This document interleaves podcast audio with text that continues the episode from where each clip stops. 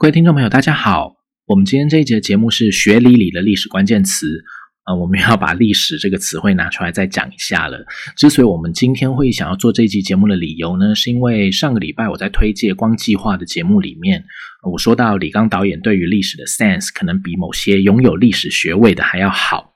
虽然我当时已经说了我没有要冒犯的意思，只是说出我个人的一点感想，但是我担心这样的说法有可能会造成某些人的不悦，或甚至对号入座，嗯，不然就是误解我的意思，说成是我在批评或攻击其他人，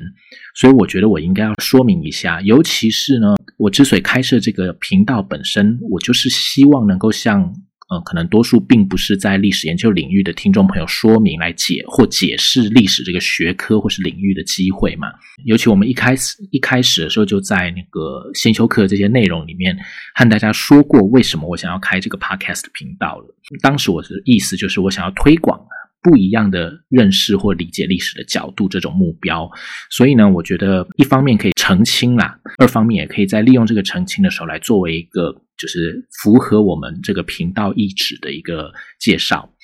另外，其实还有一个原因啦，是我刚好在上个礼拜四开了一个小型的算学术讨论会吧。然后结束后，我就和某位在。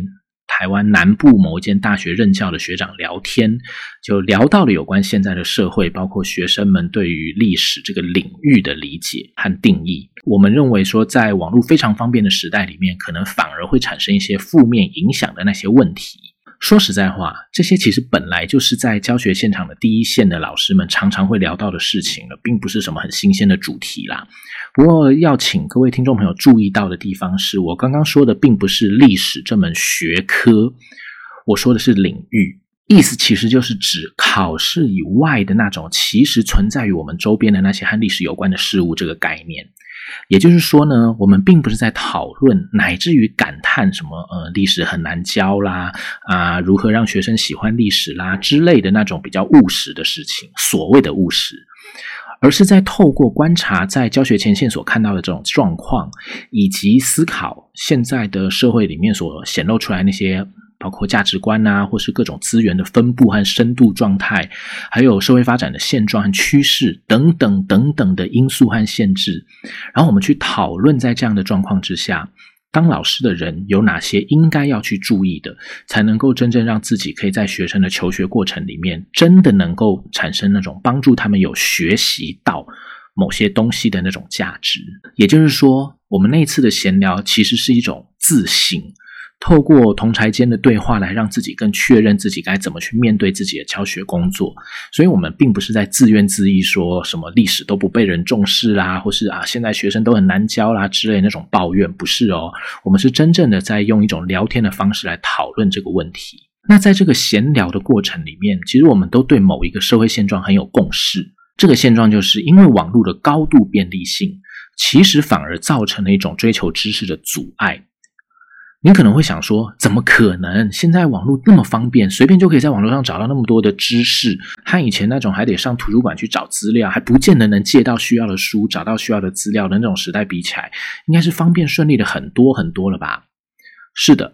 和取得资料的便利性这个部分相比，现在真的是进步太多了。但是反过来，这种便利却可能在知识基础还没有来得及完全建立，也就是。在辨别和分析这些资料的信度到什么程度的那种能力，还不见得在这个社会里面的多数群体里能够表现出来。这种情况下，让这种便利所造成的这种众生喧哗的效果，反而因此会被放大。也就是说呢？过多的资讯被很快速的摆到了使用者的面前，可是使用者却未必有能力去分辨这些资讯哪些是比较合理的，哪些呢？则譬如说，可能是表面上看起来很像一回事，但其实内容可能是有问题的。在那一天呢，我和那位学长的闲聊，主要就是对于这种状况所带来的现况，我们该怎么去面对这样子的一个问题。所以，也就是因为这两个原因，我想要在今天的节目里面和各位听众朋友聊一聊这个事情。那因为是这样的出发点，所以我们就先撇开那种掉书袋一样跟各位介绍什么历史学的书写啊、研究理论啊那些东西，我们直接从现实状况来切入好了。可是，在开始说这个现实状况之前，我也还是得跟各位听众朋友强调一下，虽然我并没有，而且也绝对不会在这个频道里面说出我在现实生活里的身份，可是我还是得像之前说过的那样，就是希望各位相信我在现实世界里是已经有了包括呃学位的取得、正式教职的取得、升等成功等等之类的经历，而且在教学方面，我已经可以提出，其实我可以提出很多证据来证明我的教学态度和方法，基本上。都可以被学生肯定，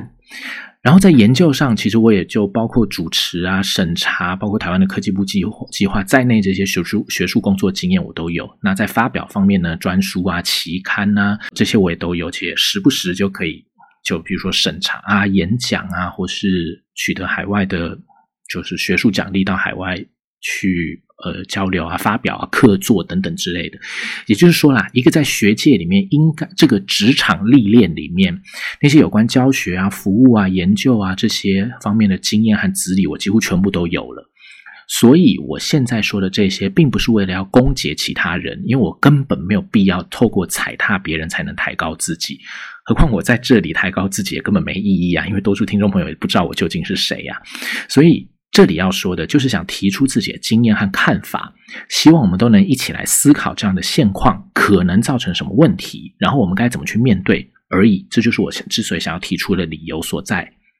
好，那我们就开始来看现在这个现实状况是什么。以历史学来说，我们都知道史料是历史学的根本。也就是说呢，如果我们的论述虽然是在一个以讲述历史为主要形式的状态，譬如说是在讲一个历史事件的前因后果这些的，但讲这些的时候，并不是基于自己曾经看过这些史料，而是看过其他的先行研究，透过那些其他人的成果来建构出自己诠释。的那个过程的内容的话，这这不是不行哦，我要强调。但是我们也应该知道，那样的论述其实就是偏向一个个人心得式的说法，顶多顶多也就是一种个人的历史评论，而不是一个历史解释。虽然历历史评论也算是历史解释的一个比较初阶的。形态了，但是就算是历史评论，其实也应该要注意到，评论本身应该是站在不是以是非对错为概念的那种基础上的，因为是非善恶是一个道德评价，而不是历史评论。既然历史评论都只是历史解释的一个比较初阶的形式，那比较上层的。更需要我们提升提升素养以后才能做好的那个历史解释，怎么可能会轻易的就被每个人随便找些资料随口说些什么就可以做出来呢？所以这就是我们在提出这个现况的时候，需要各位先。意识到的一个状况，很方便的一些资料，可是那些资料如果并不是透过可靠的一手史料去建构那些内容，甚至很可能是很多其他的人先做了一些，你也不知道他到底说的是真是假那些论述，然后我们把它整理出来变成我们自己的论述，形式上看起来好像是我们说的，但是其实那叫做心得，那个真的不叫做历史解释。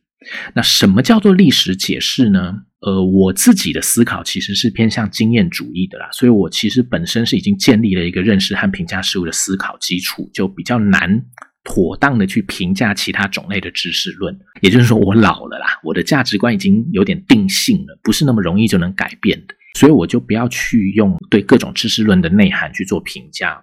来说明，因为这样子的话。可能我的主观影响会比较深，所以我就用一个比较普及的定义来做解释就好了。这个是在网络上查到的，就是台湾的大考中心在二零零七年做的一个职考，也是台湾的其中一种大学入学考试的形式啊。职考的历史科的考题原则说明来作为一个介绍，在这个说明里面，他说历史解释，以下是他的原文是需要证据的支持。需要严谨的逻辑推理，也需要尽可能体会古人的心思或情感。这一段叙述看起来好像很简单，其实里面包含了好几种历史这个学门自身的技术，譬如说，呃，搜集史料、融会贯通、深入，就是 empathy 之类的这些，其实是有一点曲高和寡啦。但这至少表示了历史学的理念是这个样子的。那在这样的说明里面，我们可以看到，其实要做出一个可以被叫做历史解释的论述，先不要管什么严谨的逻辑推理啦，体会古人的心思或情感啦，那些比较难的部分，我们至少应该做到的就是证据的支持，这个是最基本的要求。而且要注意哦，这还只是要做出一个历史解释而已的要求哦，还不是要做出一个好的历史解释的要求哦。也就是说呢，当我们还没有办法透过充分的史料作为证据，或者就像我们之前说过的，利用证据证明力比较弱的那些史料，想要做出一个比较好的历史解释，当然就会有比较大的限制了。我们先用一个比较轻松的例子来说明好了，因为我们上礼拜跟各位介绍一个算是电影，就是影像历历史文本，所以我们今天再讲一个电影好了。不知道各位有没有看过一部很好看的电影，叫做《Hotel Rwanda》卢安达饭店。这是一部在二零零四年上映的电影，主角是在《Iron Man》里面演那个 Ruddy 操纵那个 War Machine 的那个 Don Cheadle。我自己的课基本上都是大概会在期中考前一周放一次电影嘛，就每个学期。呃，然后让学生比较轻松的去面对下礼拜的考试。然后这些电影我其实都会找我自己觉得好看，而且和课程内容相关的院线片、剧情片来放。可是有很多对学生来说稍微有点年代的电影，就对现在的这些小朋友来说，其实大概七八年以前的电影就已经算是老片了。那他们其实对这些稍微有点年代的电影都不是很容易投入，甚至小抱怨一下，连像什么《暗杀》啊、《太极旗之生死兄弟》、《华丽的假期》这些很好看，而且演员应该都是他们会认识的那些韩国电影，都不见得能够投入。其实有时候让我真的蛮感慨的。可是呢，《卢安达饭店》这部电影虽然是老片，而且更老，它是零四年的，可是它却是少数让学生们几乎都看得很认真、很投入，而且还会隐隐约约听到啜泣声的一部电影哦。好，那这部电影照理来讲，应该就是很不错的，很能引人入胜的嘛。可是呢，就在今年二零二零年八月底的时候，这部电影里面的真实的主人翁 Paul Lusabagina，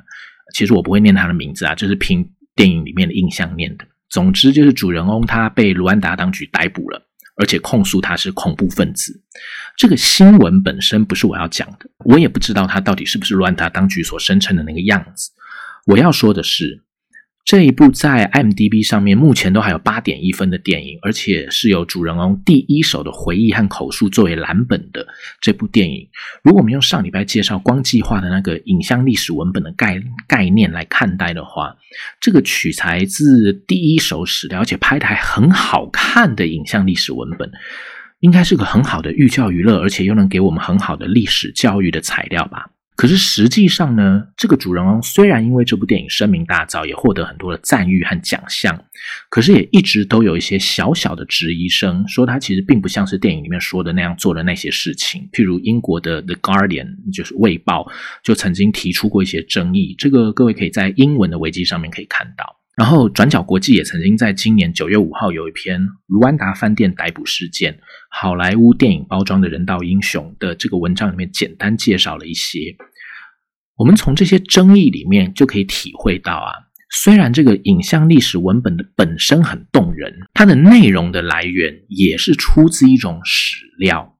可是它的证据证明力还是需要我们仔细厘清和分析的。所以，如果我们把这部电影作为一个反思族群议题，或者我自己在课堂上比较常拿来利用的所谓呃，是用在呃国际力量与主权国内政的关联这样子部分的教材的话，或许还可以达到一定的效果。可是，如果我们是要来拿来讨论卢安达种族问题的历史证据的话，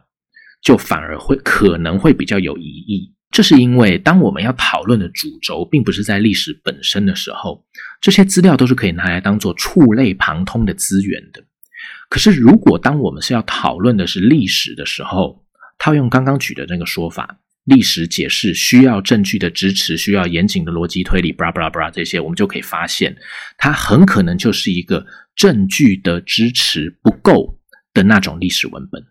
因为它的史料来源的证据证明力就是不够啊，所以如果我们要用卢安达饭店来感受、反思一点有关族群啦、正义啦之类这种价值观，然后作为我们在日后的人生里面如何去提醒或鞭策自己的依据，那或许是没什么问题的。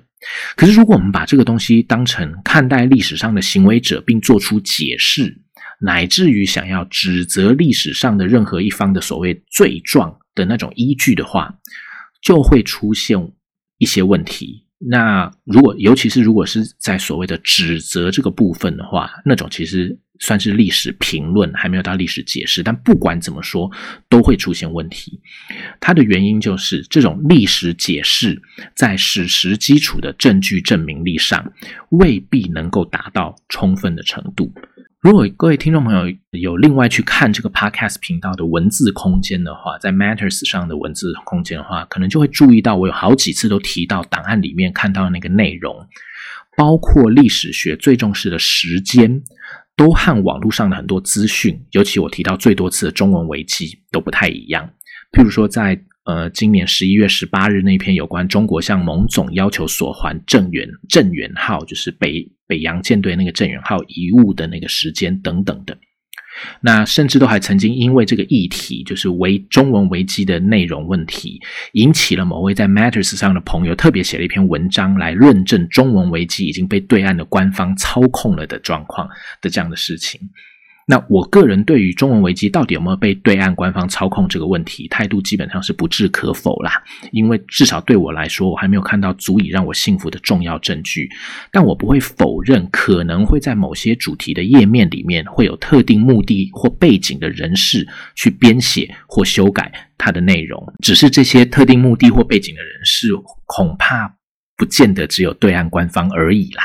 但是不管怎么说，这种猜测或感觉不是我要在这边说明的事情。我在这边说的事情是，历史解释这种东西，并不是我们看到了某些和历史有关的材料，然后加上了自己的看法，就可以算是做出历史解释了的。那种看了一些材料以后就表达出来的意见，最多最多也就只是一种个人心得。个人心得当然是没有任何问题的。而且有在教学现场认真工作的那种老师，其实也都会很欢迎学生积极的表达出自己的个人心得。但是呢，如果我们只是利用，呃，因为现在已经非常方便的网络，来把一些网络上流传来流传去，但是真假难明，或者像是这据说是古龙说的所谓的说谎必须三分假七分真的那种，在大部分的无害的地方都没问题，可是，在关键的地方有问题的那些资料拿出来运用。当做自己论述的依据，然后还以为自己做出的就是一个历史解释，甚至还去要求乃至攻击其他人的看法，那就是一种对于这个社会来说非常不好的后果了。所以呢，嗯，虽然我很不想用这个例子来举例，因为我很怕被扣乱扣帽子，但是我还是忍不住想在这里用它来当做今天节目的最后一个例子，就是像台湾现在弥漫着一股转型正义的气氛，我要强调。我在我自己的课堂上是不断强调我的立场是支持去做转型正义的，可是现在在台湾所进行的这个转型正义，它的操作过程里面，其实已经出现了很多刚刚所讲的那种误会了历史解释，乃至于因此而误用了历史解释的状况。举例来说，在对于二二八白色恐怖这些奠定转型正义基础的历史事实上面，其实我们应该还有很多很多耕耘空间的。譬如说，在主流的这些论述之外，各位听众朋友其实也可以去看看一位叫做张若彤。这个“若”是张是弓长张，若是倘若如果那个若果那个若，彤就是衬衫的衫，那个左边的衣部改成那个炼丹的丹顶鹤的那个丹的那个山，那个彤。各位其实可以去看一下张若彤这位网友，他好像是正大历史系毕业的吧？好像，然后曾经参选过桃园市议员，可能目前已经快要出书了。各位去看一下张若彤先生的一些文章，有关于这些说法，其实你可能会得到不一样面向的理解。我要强调，我并不是说您一定要去支持他的说法，但我认为真的应该要好好看一看他对于史实方面所下过的功夫。也就是说呢。我刚刚所说的，在转型正义的理解里面，其实我们应该要做出更多好的历史事实，透过找到更多好的历史事实，再透过这可靠的历史事实去建构，慢慢逐步的建构历史的解释。可是我们今天的我们，其实是先上纲的某些意向，是 intention 而已。然后我们就把类似像张若彤所提出的这些论述评论，或者其实也是一种历史解释的这些内容，我们就抛到一边去。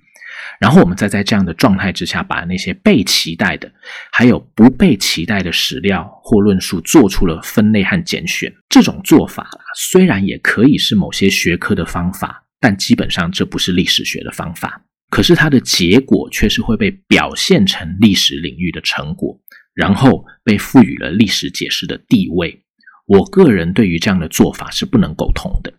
我不能苟同的原因，并不是政治理由，而是学术理由。当然，我并不是一个台湾学界里面的 somebody，所以我的意见也不是什么很重要的东西。可是，我真心希望愿意收听这个频道的听众朋友，至少愿意去想一想这些问题。然后呢，对于历史这个东西，这个领域，能够有跳脱于讲故事、听故事。或者是为了考试要背书之外的其他认识，以及史料跟历史之间的关系，能够有更深切的体会，这才是我所希望并且开辟这个频道的理由。今年七月的时候过世的前华东师范大学王家范教授，他曾经在一九九八年第一期的《史林》上面有一篇文章，这篇文章的标题是《关于社会历史认识的若干思考》里，他就说。这是他的原文。他说：“历史，即使是某一特定时空的有限的历史，总是可以不断的被重写、被重新解释的。”以上这些是原文。所以他接下来就说：“所以历史学家这里也是原文。他说，在他们的研究生涯里面，能给出的解释不可能很多，即使已经做出的解释，也常常会被反驳。”其中也包括自我质疑、自我反驳，这些都是原文。所以，就是即使是历史学家自己，往往就算在自己所熟悉的研究领域里面，也很难做出什么解释。我个人非常同意他这样的说法。我自己的认知是，历史其实是一种成事不足败事有余的学问。它到底有什么用？大多数的理由都说服不了。不懂历史或是不想懂历史的人，那我自己是认为历史其实很有用啊，但是我不否认历史的功用是见仁见智的这样的说法，所以我也不会老是去跟别人强调说历史很有用，因为我觉得在不愿意相信这件事的人前面去这样的强调，最后都只是各说各话，浪费时间而已。可是不管怎么说啊，就算历史真的没有用，但是当我们不懂它的内在和运作方式的时候，它就反而可能会有害。因为历史是一种最容易被有心人，特别是政客拿来操作的对象。当有心人把看起来像但其实不是历史的那种东西拿来当做宣传的时候，那些以为历史很容易或觉得历史不重要的人，往往就是最容易变成那些论述的拥护者或宣传者的人，然后让那些看起来像但其实不是历史的东西流传更广。反而排挤了真正合理的历史或历史解释，然后让社会更加的一元反制，会有这样的结果出来。我们今天透过这一集的节目，真的希望大家能够对于历史、历史解释这些词汇的内涵，可以有更多的认识和体会。尤其是即使在一个资讯非常发达的时代里面，也要对这些唾手可得的资讯保持一定的距离。特别是对于一些尝试利用耸动的词汇或轻松的形式，就声称可以给我们谁谁谁不告诉我们的历史那样的论述，真的也要保持一定的警惕。所有的知识都有它的重量，深入到一定的程度以后，就一定不会轻松的。历史这门学科其实也是，您当然不见得要走历史研究这条路。但应该理解，就是面对有关历史的论述或解释的时候，最好抱着怎么样的态度比较好。毕竟，就像我刚刚所说的，就我的个人感受是，历史是种成事不足败事有余的学问嘛。好，以上就是我们今天的节目。除了常说的那个希望大家喜欢以外，也希望大家一起来想一想这些问题，让我们这个整个社会可以对于历史这个领域的认识能够更深刻。还有，真的希望不要扣我帽子。好，那我们今天就到这里，谢谢大家，拜拜。